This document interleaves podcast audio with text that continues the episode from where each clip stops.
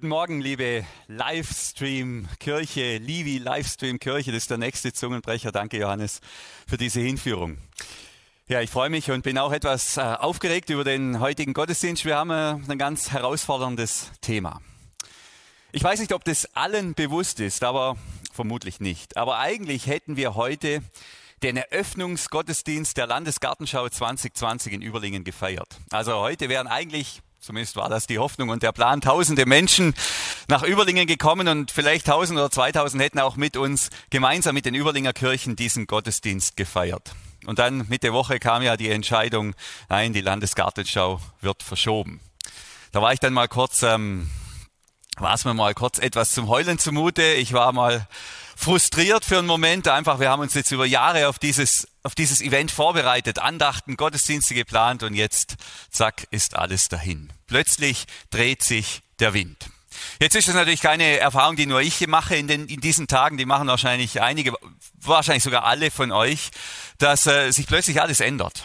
Und aus Rückenwind, und wir hatten Rückenwind, die Überlinger Kirchen, viel Rückenwind, was die Landesgartenschau anbelangt, aus Rückenwind wurde plötzlich Gegenwind und wir stehen plötzlich vor einer ganz, ganz neuen Herausforderung. Manche erleben das beruflich, privat, familiär und natürlich auch als Kirche erleben wir das. Wir hatten Rückenwind und plötzlich Gegenwind, eine ganz, ganz neue Herausforderung. Ist normal, gehört zum Leben dazu, aber schön ist es nicht. Paulus und sein ähm, Freund, Helfer, Begleiter, Silas, das wäre so eine Art Gänsewein, wenn man will, für den Paulus, der Apostel, die waren unterwegs in der Stadt Philippi. Ähm, das war die erste Kirchen- und Gemeindegründung auf europäischem Boden. Und dann ist ihnen genau das auch passiert. Aus Rückenwind, und die hatten viel Rückenwind, wurde Gegenwind also zum Rückenwind. Ähm, die waren da in dieser Stadt, haben da begonnen zu predigen, haben von Jesus erzählt. Menschen sind zum Glauben bekommen, gekommen, die Kirche ist aufgeblüht. Tolle Taufperformance könnte man vielleicht sagen. Das war eine geniale Atmosphäre. Da ist richtig was vorwärts gegangen. Und mitten in diese, in diesen Aufwind, in diesen Rückenwind hinein dreht sich plötzlich der Wind und es gibt Gegenwind. Und diese Geschichte, die schauen wir uns jetzt genauer an. Die hat aufgeschrieben, der Arzt Dr. Lukas hatten wir schon auch in unserer Livestream-Zeit, der ja diesen Lebensbericht über Jesus und über die frühe Kirche verfasst hat. Und er hat das aufgeschrieben und damit wären wir bei der letzten Predigt vom, äh, bei der Predigt vom letzten Sonntag. An der Stelle grüße ich übrigens meinen Kollegen, der heute das erste Mal daheim sitzt neben seiner Frau auf dem Sofa vermutlich. Ähm, Lukas hat uns das aufgeschrieben, jetzt wären wir bei der Predigt von letzten Sonntag, damit wir uns erinnern. Und erinnern hat Thomas gesagt, die Erinnerung ist die Urmutter der Hoffnung. Und wenn wir in der Bibel lesen, dann erinnern wir uns an die Geschichten, an die Taten Gottes mit seiner Kirche, mit seinen Menschen, mit seinen Nachfolgern. Und genau deshalb gehen wir jetzt auch in diese Bibelgeschichte hinein, dass wir uns erinnern an das, was Gott getan hat. Und wir können lesen in der Apostelgeschichte, ich muss es hier nur gerade selber auch noch nachlesen, auf dem Weg zur Gebetsstätte der Juden. Das war dort, wo Paulus gepredigt hat. Dort ging die Kirche los, dort ging die Gemeinde los. Da trafen wir eines Tages eine Sklavin, aus der redete ein Geist, der die Zukunft wusste. Mit ihren Prophezeiungen brachte sie ihren Besitzern viel Geld ein. Also wir, ist hier zu lesen, wir sind unterwegs. Offensichtlich war der Autor Lukas auch dabei in, in Philippi, in dieser Stadt. Lukas, Paulus, Silas, vielleicht noch ein paar andere Männer und die sind da, die haben irgendwo, was weiß ich, in einer Jugendherberge, einem Freizeitheim vielleicht geschlafen in Philippi und sind dann, haben sich dann auf dem Weg zu ihrer Kirche gemacht, um zu predigen, mit den Leuten zu reden, zu dienen, so diesen ganzen Aufbruch zu gestalten. Und auf dem Weg begegnet ihnen diese Sklavin, die da von einem Wahrsagegeist beherrscht ist. Also da ist eine, eine dunkle Macht, eine böse Kraft und manche von uns, die ahnen zumindest, dass es sowas gibt, an diese Frau gekettet oder die Frau, könnte man auch sagen, ist an so einen, an so einen Geist gekettet. Ähm, wir kennen das nicht, dass es in der Öffentlichkeit stattfindet. Ähm, ich habe in einer Zeitung gelesen, in anderen Ländern gibt es mehr, so Wahrsager in China oder so, aber bei uns ist das nichts Öffentliches dort war das öffentlich. Im öffentlichen Leben ist diese Frau, diese von diesem Geist geknechtete, an diesen Geist geschmiedete Frau. Und die ist ja eigentlich doppelt gefangen. Sie ist in, in, ihrem, in ihrem Inneren an diesen Geist gekettet und in ihrem Äußeren hat sie Besitzer, die sie versklaven. Also Menschen, die sie, wenn man so will, als Geldmaschine missbrauchen. Doppelt gefangen ist diese Frau. Ist ein fürchterliches Schicksal. Und diese Frau begegnet ähm, Paulus und Silas und die anderen. und die laufen da an ihr vorbei. Und dann lesen wir Vers 11, die, Fra die Frau lief hinter Paulus und uns anderen her und rief, diese Leute, diese Leute sind Diener des höchsten Gottes. Sie zeigen euch den Weg zur Rettung.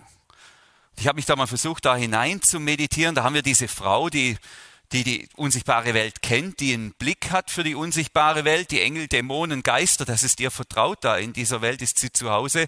Und jetzt sieht sie da diese Männer vorbeilaufen und irgendwie sieht sie, dass die zu Gott gehören. Sie sieht Gottes Licht leuchten in ihnen.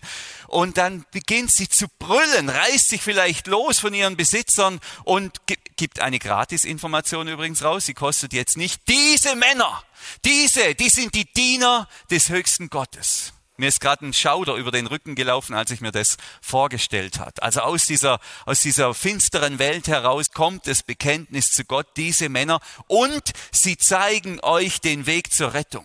Ich, ich weiß nicht, wie, wie genau die Frau das ausgeführt hat, aber vielleicht hat sie auf diesem, in dieser Stadt gebrüllt, liebe Leute, wenn ihr raus wollt aus eurem Leben, das langweilig ist oder das nur noch ähm, kaputt ist oder so sinnlos, euch so sinnlos scheint oder so, so komisch scheint, wenn ihr ein neues Leben wollt, neues göttliches Leben wollt, ich kann euch nicht helfen, aber die, die können's, die zeigen euch den Weg zur Rettung, die zeigen euch den Weg raus aus diesem Bedürfnis- und triebgesteuerten Leben hinein in ein ewiges Leben mit einer ganz neuen Qualität. Diese Männer können das. Das war natürlich für diese Kirchengemeinde, für diese Kirchengründung von Paulus war das ja extrem zuträglich. Gell? So diese Frau, bei der man offensichtlich vertraut hat, für die man offensichtlich viel Geld ausgegeben hat, um ihre Meinung zu erfragen, die gibt hier jetzt eine Gratis-Info raus und sagt, Leute, die sind's, die sind's. Und dann schreit die das raus, läuft darum ein Riesentumult. Ich kann mir vorstellen, das hat den Aufbruch dieser Kirche in Philippi noch viel, viel mehr ähm, beschleunigt. Also eine Wahnsinnserfahrung. Rückenwind, die haben Rückenwind die beiden oder die drei. Aber das Ganze ist, äh, äh, wird irgendwann dann doch zu anstrengend, auch für Paulus. Und Vers 18 können wir dann lesen, das ging viele Tage so. Also täglich grüßt das Murmeltier, täglich brüllt die Geisterfrau, wenn man so will. Jeden Tag aufs Neue sagt sie, die, die, die, die sind Diener des höchsten Gottes. Und das wird sogar dem guten Paulus irgendwann zu viel. Paulus kann es nicht länger anhören. Gell? ähm, so spektakulär das ist und so zuträglich für den Aufbau der Gemeinde, aber vermutlich, unterstelle ich jetzt mal, tat Paulus diese Frau auch leid. Diese Frau tut ihm leid, die da so innerlich und äußerlich gebunden und geknechtet und geschmiedet ist an diese dunkle Macht. Und dann lesen wir Vers äh, 18b, er drehte sich um, er drehte sich um und befahl dem Geist, ich befehle dir im Namen von Jesus Christus, fahre von ihr aus. Im Namen von Jesus Christus, fahre von ihr aus. Das sagt er nicht zu der Frau, das sagt er zu dieser Kraft, zu diesem, zu diesem Geist, der da, an den sie gekettet ist. Und dann schreibt der Lukas so schlicht, im gleichen Augenblick fuhr der Wahrsagegeist von ihr aus. Im Namen von Jesus Christus, fahr aus ihr aus. Im Namen von Jesus Christus, sei frei. Und das war natürlich ein, wer sowas schon mal erlebt hat, der wird es nie mehr in seinem Leben vergessen. Und ich denke, das war auch eine, ein Ereignis, das keiner der Umstehenden je mehr vergessen hat in seinem Leben. Im Namen von Jesus Christus, fahr aus, sei frei. Und im selben Augenblick ist diese Frau frei. Zumindest innerlich. Innerlich sind alle Ketten und Fesseln gelöst, alles durchtrennt. Innerlich ist sie frei. Das heißt, aus einer, das klingt jetzt fast sarkastisch, das meine ich aber nicht so, aus einer äußerlich und innerlich gefangenen Frau ist eine äußerlich gefangene Frau, die innerlich frei ist. Die innerlich frei ist. Innere Freiheit. Äußerlich hat sie immer noch Besitzer, äußerlich ist sie immer noch in Ketten. Aber innerlich ist sie frei. Ist sie frei ist sie frei. Sie ist diesen Geist, sie ist diesen Kraft, sie ist diesen Zwang, sie ist diese Dunkelheit, sie ist diese Macht, die sie beherrscht, an die sie gekettet ist, ist sie los. Äußerlich gefangen, innerlich frei. Und ich glaube, nein, ich glaube es nicht, ich weiß es, bei vielen von uns ist es gerade andersrum. Äußerlich leben wir in einer riesigen Freiheit. Allerdings ist die im Moment auch sehr eingeschränkt, aber trotz allem leben wir immer noch in einer riesigen Freiheit. Aber innerlich sind viele von uns gebunden, sind an mit Ketten an irgendwelche Zwänge und Kräfte und Mächte geschmiedet, sind nicht frei innerlich. Und ich will jetzt hier nicht hinstehen als der große Livi-Prediger, der ja in totaler Freiheit lebt. Ja, ich bin äußerlich auch sehr frei. Ich kann sagen, was ich will, denken, was ich will, gehen, wohin ich will, fliegen, wohin ich will. Ich bin mit einer unbändigen äußerlichen Freiheit gesegnet. Und trotzdem gibt's auch in meinem Inneren ähm, Allerdings habe ich da schon äh, erlebt, dass Jesus mich da befreit hat von dem einen oder anderen, aber eben noch nicht vollständig. Da gibt's auch noch Ketten und Fesseln. Zum Beispiel, dass ich dass ich es nicht schaffe, von mir selber loszukommen, von meinen eigenen, dass ich alles um mich drehen muss, von meinen eigenen Wünschen, Bedürfnissen, von meinem Bauch, von meinen Trieben. Alles steuert mich so, dass ich kaum davon loskomme. Ich fühle mich nicht immer sehr frei. Und das zeigt sich dann in so kleinen Situationen, wenn ich nur einkaufen will und ich sehe, da kommt eine Frau mit dem Auto und ich komme mit dem Auto und ein Parkplatz ist noch frei. Dann drücke ich aufs Gas und fahre ganz schnell rein und denke, ach, ich habe es jetzt so eilig, ich bin ja so wichtig. Die kann warten, die hat sowieso genug Zeit. Nein, da merke ich, dass ich da, ich, ich würde mir noch anders wünschen. Das ist ja jetzt im Verhältnis noch schlicht oder einfach. Ich weiß von anderen und, und ich bin mit Menschen unterwegs, die sind gebunden an Süchte.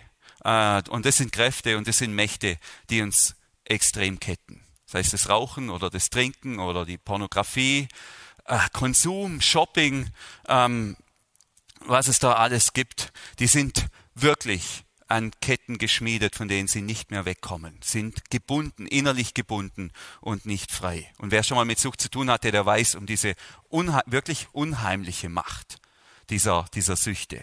Und ich rede mit jemandem und der sagt mir, Daniel, ich weiß, ich weiß, dass ich alle meine Beziehungen zerstöre. Ich weiß, dass ich mein Leben zerstöre. Und er schaut mich an und sagt, aber ich kann nicht aufhören. Und ich will irgendwie auch gar nicht aufhören. Ich kann nicht aufhören zu trinken. Ich kann es nicht lassen und ich will es auch nicht lassen. Das ist eine unheimliche Macht, eine unheimliche zerstörerische Macht. Andere sind in ihrer Angst und in ihren Sorgen gefangen. Auch das gibt es vielleicht sogar ganz aktuell, die Angst, krank zu werden die Sorge um die Gesundheit, aber auch die Sorge um die Zukunft, die Sorge um die Existenz, das kann so eine Macht werden. Diese Angst, die kann zu so einer Macht werden in unserem Leben, dass man sagen muss, ich bin nicht mehr frei, ich bin an die Angst gekettet. Und mein erster Gedanke morgens und mein letzter Gedanke abends, immer diese Angst, diese Angst krank zu werden, diese Angst äh, um die Zukunft, diese Angst um die Kinder. Ich bin an die Angst gekettet. Auch das ist, ist auch eine innere Sklaverei. Und andere sind an die Kette des Hasses oder der Unversöhnlichkeit ähm, gekettet. Jemand sagt zu mir, Daniel, wenn du das erlebt hättest mit deinen Eltern, wie ich erlebt habe, das war so schlimm. Das war so schlimm. Du hast keine Ahnung, das war so schlimm. Ich kann nicht vergeben. Selbst wenn ich wollte, ich kann nicht vergeben, das war viel, viel zu schlimm. Ist auch eine Sklaverei gekettet an die Kraft der Unversöhnlichkeit und des Hasses oder der Eifersucht. Und also viele von uns, wir sind äußerlich frei, in einer großen Freiheit, aber innerlich an starke Ketten gebunden, innerlich Sklaven. Und für die äußere Freiheit, für die müssen wir kämpfen, politisch kämpfen. Und ich hoffe, dass am Ende der Corona-Krise die Freiheit wieder kommt. Und wenn sie nicht kommt, dann müssen wir kämpfen, politisch kämpfen für unsere äußere Freiheit. Aber für die innere Freiheit, für die kann man nicht politisch kämpfen. Das kann man nicht mit Regeln oder Gesetzen erlassen, dass jetzt alle Raucher aufhören zu rauchen. Das kann der Bundestag schon beschließen. Aber das würde wohl vermutlich relativ wenig bringen. Ganz im Gegenteil. Die innere Freiheit, die kann man nicht politisch und die kann man nicht auf die Straße gehen dafür. Die innere Freiheit, und da weiß ich keinen anderen Weg, vielleicht gibt's den, aber den Weg, den ich kenne und weiß, heißt Jesus Christus. Die innere Freiheit, die erkämpfen wir uns, und das ist ein Erkämpfen, das wird einem nicht einfach alles geschenkt, die erkämpfen wir uns gemeinsam mit Jesus Christus. Jesus Christus ist, wenn man so will, Jesus, ich hab's hier dabei, eine Art und auch das nicht falsch verstehen, eine Art geistlicher, spiritueller Bolzenschneider. Also der, ich weiß keinen anderen, ich weiß keinen anderen, der diese inneren Ketten und inneren Fetten, äh, äh, Fesseln lösen kann als Jesus Christus. Er ist derjenige, er ist der Schlüssel, er kann diese inneren geistlichen Ketten lösen. Und Paulus hat nichts anderes gemacht mit dieser Sklavin, als, er, als dass er den geistlichen Bolzenschneider Jesus Christus nimmt und sagt, im Namen von Jesus Christus, fahr aus, zack, und durchtrennt die Ketten. Und die Frau ist frei, innerlich frei. Oh, ich soll den Tisch hier kaputt machen, aber ihr seht es ja nicht. Also, äh, die Frau ist frei, innerlich frei.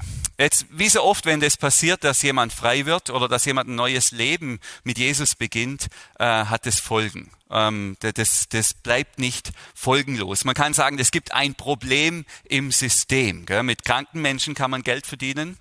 Mit belasteten Menschen kann man Geld verdienen. Das sehen wir hier. Äh, und wenn die plötzlich gesund sind, dauerhaft gesund oder dauerhaft geheilt, ja, dann bricht da ein Einkommen weg. Also können wir uns ja mal vorstellen, wir haben vor zu taufen. Wir haben vor, im Juni im Bodensee zu taufen. Ich hoffe, das klappt. Wer spürt, es ist dran, bitte meldet euch. Wir werden taufen. Ob es jetzt im Bodensee ist, aber ich gehe mal davon aus, wir werden taufen. Stellen wir uns mal vor, wir taufen im Juni im Bodensee und danach passiert ein Wunder. Alle Menschen, die mit Bodenseewasser duschen, alle werden gesund. Also da wäre ganz Württemberg wäre plötzlich gesund und die ganzen Bodensee gemeint. Stellt man uns das Wunder mal vor. Das wäre natürlich im gewissen Sinn ein Riesenproblem für sämtliche Apotheken, Ärzte, Krankenhäuser, äh, für Medizinindustrie. Da wäre es ist doch viel besser, man kann die Leute dauerhaft mit Medizin versorgen, das ist viel mehr verdient, wie wenn die plötzlich alle gesund werden. Das ist jetzt vielleicht ein bisschen ein übertriebenes Beispiel, aber es, es bringt zum Ausdruck, was hier passiert. Gell, jetzt, da geht ein gerade, da verreckt gerade ein ganz kleines Wahrsageunternehmen. Jetzt ist die Frau frei. Und da haben die vielleicht mehrere sich zusammengetan, Geld auf der Bank geliehen und gesagt, wir gründen hier jetzt so ein Wahrsageunternehmen. Vielleicht nur Geld in eine sauteure Werbekampagne investiert. Wir sagen hier die Zukunft voraus. In Philippi gibt's hier niemand, der es besser kann. Haben diese Frau gekauft, haben da Geld investiert und jetzt ist dieser Geist weg. Und damit ist natürlich auch das Unternehmen, das, das, das Unternehmen kann gar nicht mehr weiter existieren. Das geht gar nicht mehr. Gell? Kann man natürlich sagen, wie dumm eigentlich. Jetzt hat man einen Wahrsagegeist und fragt den selber nicht, wie es mit dem Unternehmen laufen wird. Muss man fast schon sagen, selber schuld.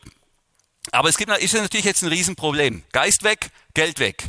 Und wenns Geld weg, wenn es ins Geld geht, gibt Stress. Und jetzt haben wir genau die Situation, wo sich plötzlich aus Rückenwind Gegenwind wird. Plötzlich dreht sich der Wind. Vers 19. Die Besitzer der Sklavin sahen sofort, dass mit dem Geist auch ihre Hoffnung auf Gewinn ausgefahren war. Also die wollten damit investieren, die wollten damit Geld verdienen. Sie haben es offensichtlich noch nicht. Sie packten Paulus und Silas und schleppten sie zum Marktplatz vor das städtische Gericht. Gell?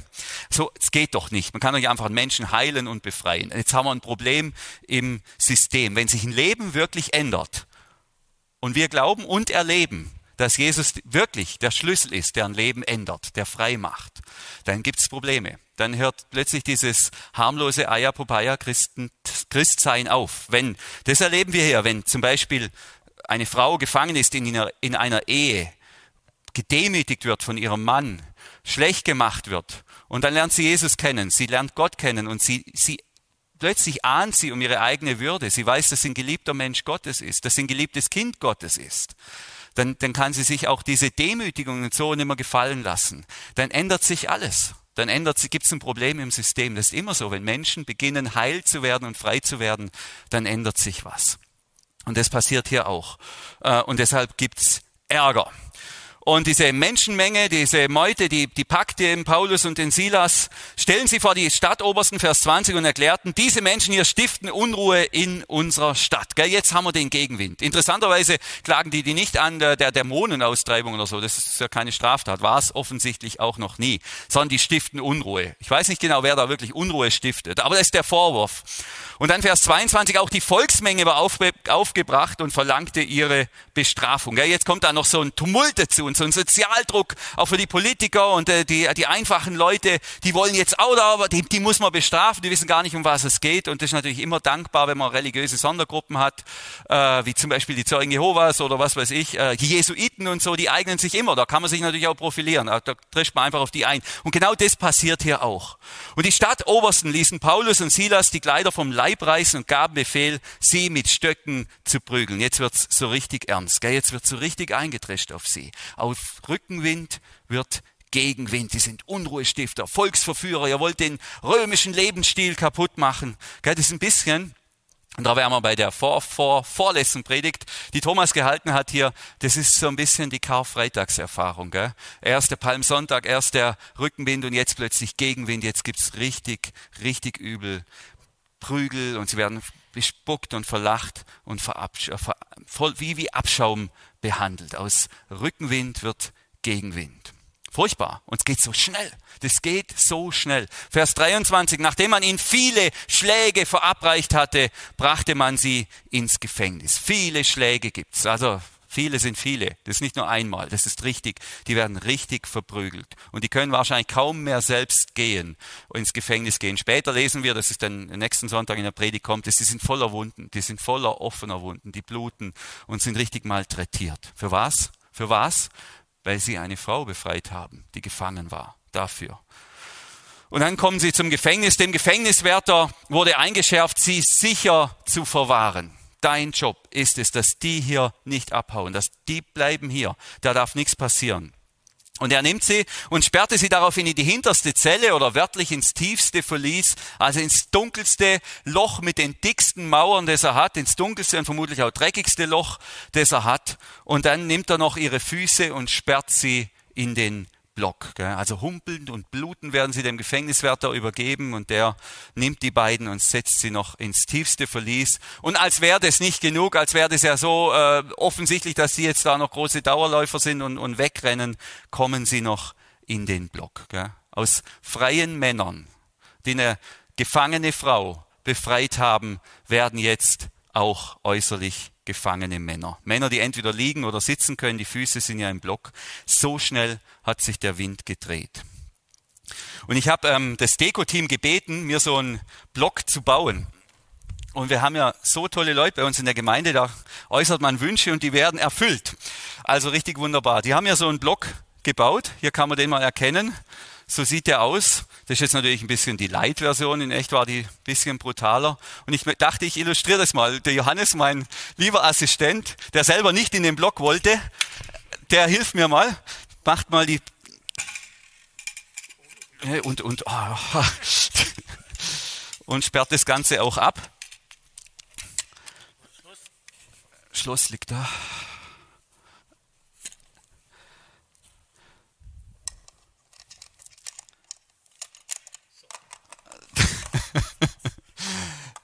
Also ist jetzt eigentlich gar nicht witzig, für uns schon. Für Paulus und Silas überhaupt nicht. Die waren da eingesperrt hier in diesem Block. Die Beine kann man nicht mehr bewegen und da kann man entweder liegen oder sitzen. Mehr geht nicht. Und das war normal ein großer Balken, ein gewaltiger Balken, da konnte man auch nicht mehr an die Enden hingehen. Ja, wie fühlt sich das an, in so einem Block zu sein?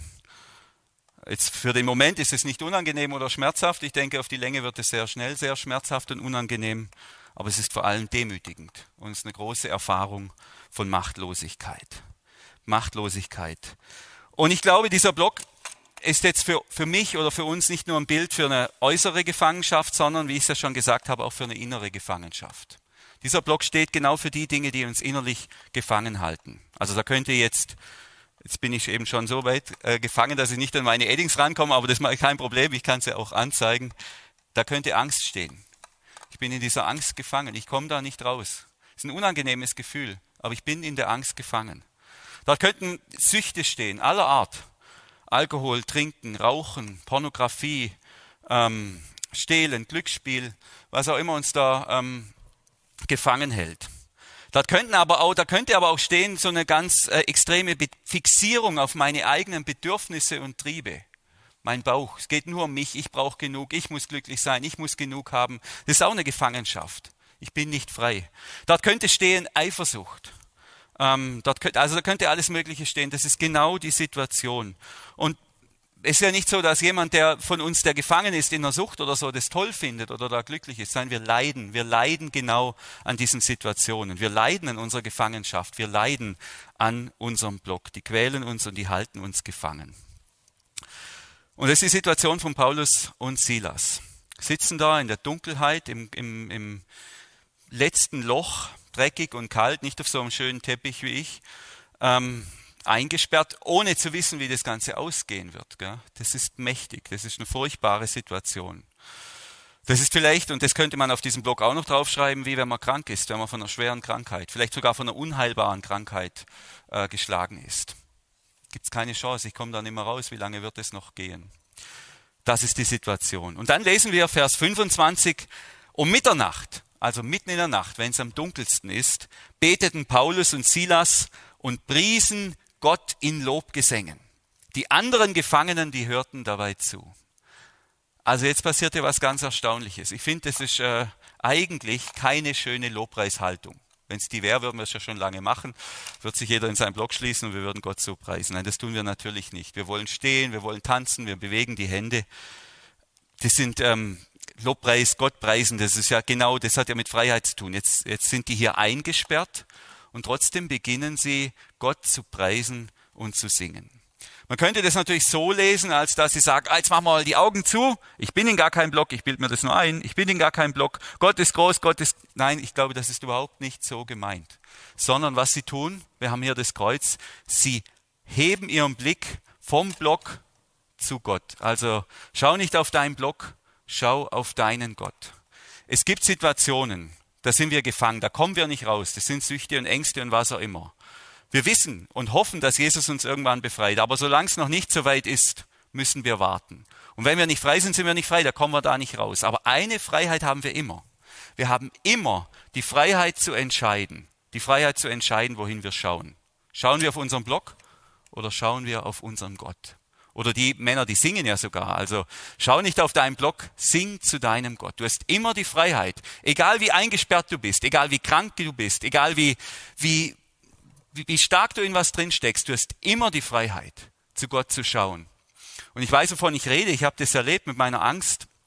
Die Angst war so mächtig, die hatte mich so im Beschlag und ich habe gespürt, wie die, wie die beginnt, die Kontrolle zu übernehmen. Und mir war, als würde Jesus vor mir stehen und immer zu mir gesagt hat, schau mich an, schau mich an, schau mich an.